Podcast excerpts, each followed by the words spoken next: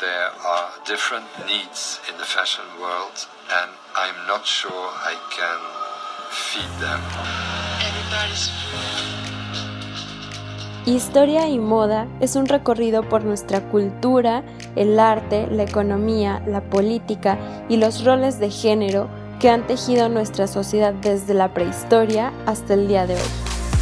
Todo esto teniendo la moda como hilo conductor. Este es un viaje para quienes quieran conocer su pasado, entender su presente y escribir su futuro. Somos Diana y Ceci y te acompañaremos en este apasionante viaje. Bienvenidas y bienvenidos. Bonjour, ça Esperamos que estén muy bien el día de hoy. Gracias por darle play a este episodio que empezamos otra vez en francés porque hoy hace 233 años tuvo lugar un hecho que marcó el inicio de una revolución que cambió la historia y por consiguiente la historia de la moda para siempre y que en Francia se conmemora desde entonces. La mañana del 14 de julio, el pueblo de París se apoderó de armas y se dirigió hacia una vieja fortaleza real, la Bastilla. Después de un tiroteo sangriento, se apoderó de ella y puso en libertad a los pocos presos encarcelados allí. La toma de la Bastilla es considerada como el estallido de la Revolución Francesa. Es una primera victoria del pueblo de París contra un símbolo del antiguo régimen. ¿Y qué dio lugar a esta revolución? En este periodo se vivía una recesión en toda Europa causando rebeliones en todos los países, pero que en Francia crecieron hasta tomar la forma de revolución. La ilustración francesa tenía un gran contenido político. Los políticos ilustrados se oponían al absolutismo monárquico y querían para Francia un régimen que estuviera basado en la igualdad y en la libertad. La ilustración sirvió de impulso a las 13 colonias norteamericanas para la independencia de su metrópolis europea. Tanto la influencia de la Ilustración como el ejemplo de los Estados Unidos sirvieron de trampolín ideológico para el inicio de la revolución en Francia. Y a nosotros como hispanohablantes, ¿por qué nos importa lo que pasó en Francia hace mucho? Esa fue una época de revoluciones que inspiró a muchas otras. Por ejemplo, algunos años después, en 1810, México iniciaría también su lucha por la independencia. La Revolución Francesa de 1789, a pesar de ser un acontecimiento enmarcado en un territorio concreto, supuso el fin de las estructuras sociales que proponía el antiguo régimen en toda Europa con ella se consagró la libertad y la igualdad de todos los ciudadanos ante la ley, independientemente de cuál fuera su origen social. ¿Y no era este un podcast de moda? Para allá vamos. Hablemos primero del contexto artístico. Dos movimientos dominaron el siglo XVIII, el barroco y el rococó. Ambos usaron detalles lujosos para vigorizar los sentidos. En cuanto a la vestimenta, los vestidos se ensancharon, las pelucas crecieron y hasta el final fue la forma sobre la función. Sin embargo, a finales de siglo, como ya lo mencionamos, la situación política en Europa dio un giro seguido por la moda, por supuesto. Para demostrar estos aires renovadores que representaban el fin de un sistema político obsoleto, tanto hombres como mujeres tuvieron que adaptarse a las nuevas exigencias del momento, cambiando para ello sus formas de vestir por ser este el signo más claro y visible de las formas de pensamiento. Así las cosas. La moda rococó, aristocrática y frívola, muy ancien régime, fue vista como un mal a combatir de ahí que durante la revolución fueron prohibidos los corsés por dañinos a la salud, los encajes, las pelucas, las joyas, los tejidos más exquisitos como sedas, brocados, tafetanes o terciopelos. Estas prohibiciones estuvieron vigentes hasta la aparición del imperio francés de Napoleón Bonaparte en 1804, ligado al surgimiento de la moda neoclásica imperio. El traje barroco entonces quedó desterrado para dar paso a los vestidos ligeros y vaporosos que representaban a una sociedad afín a los valores de liberté, égalité et fraternité.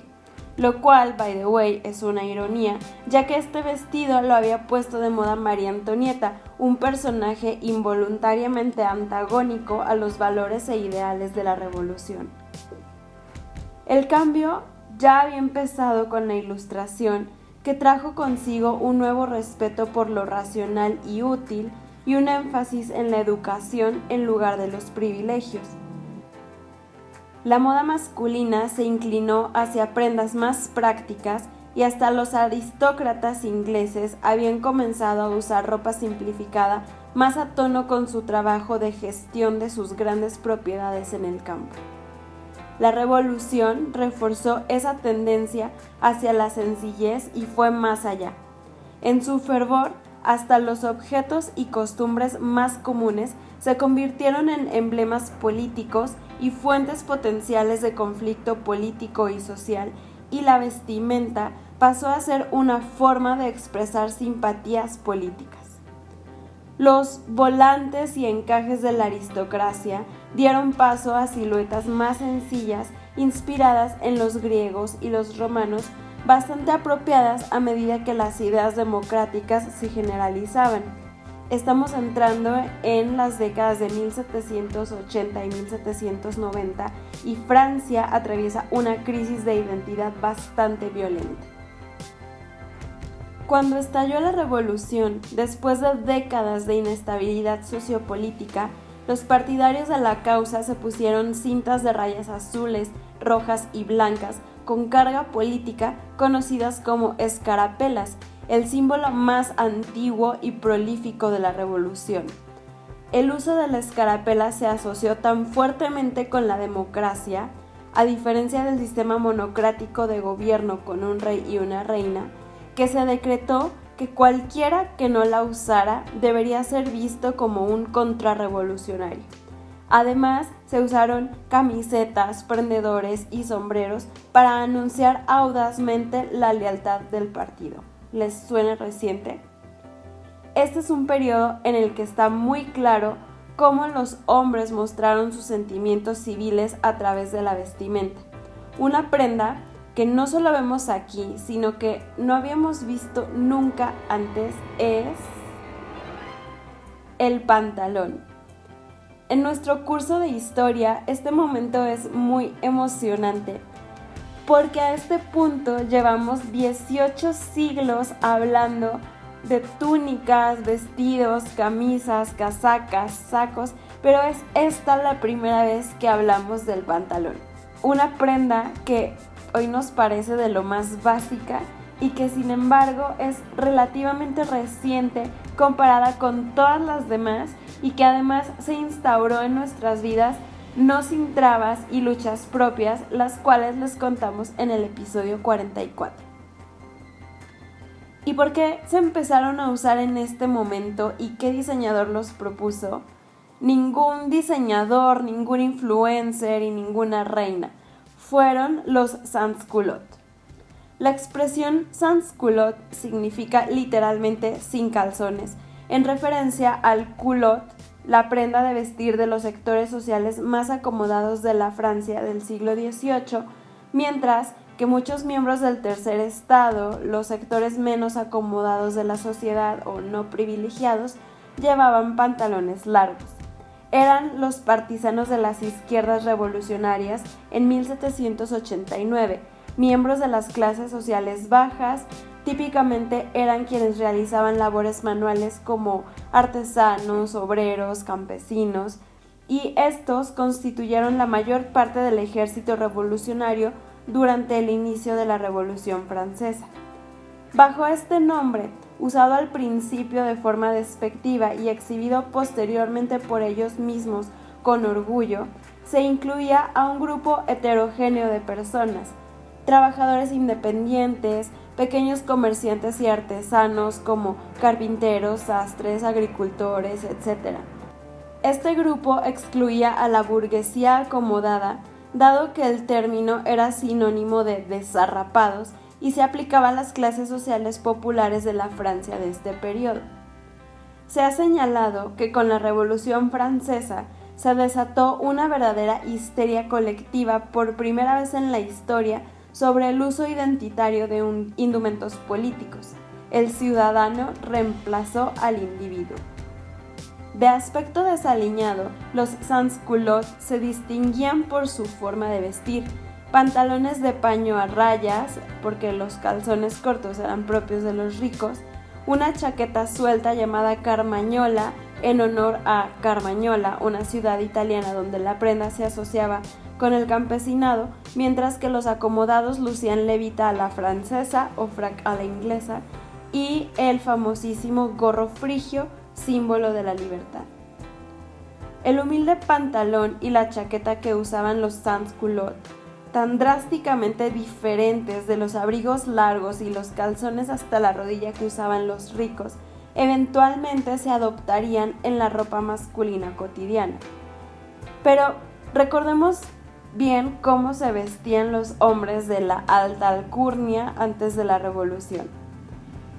Debajo de todo usaban una camisa simple generalmente hecha de lino Luego, esta se metía en un par de calzones o ringrab y en la parte superior se ataba una corbata. A continuación se ponían las medias y un chaleco, dejando los botones superiores desabrochados para que se asomara el encaje. Finalmente se ponían el abrigo. En términos de cabello, las pelucas a finales del siglo XVIII estaban pasando de moda, pero estaban todavía lejos de ser obsoletas. Estaban enrolladas a los lados y amarradas en la nuca con un moño de seda negro o con trenzas. El cabello natural también se podía peinar, rizar y empolvar para lograr este aspecto. Debido a que la guerra revolucionaria francesa se libró contra la élite aristocrática, lucir como tal a menudo era motivo para enviar al usuario a la guillotina. Junto a los sans-culottes no podemos olvidarnos de las temibles tricotus jacobinas. Vestían muy sencillas y siempre con símbolos revolucionarios.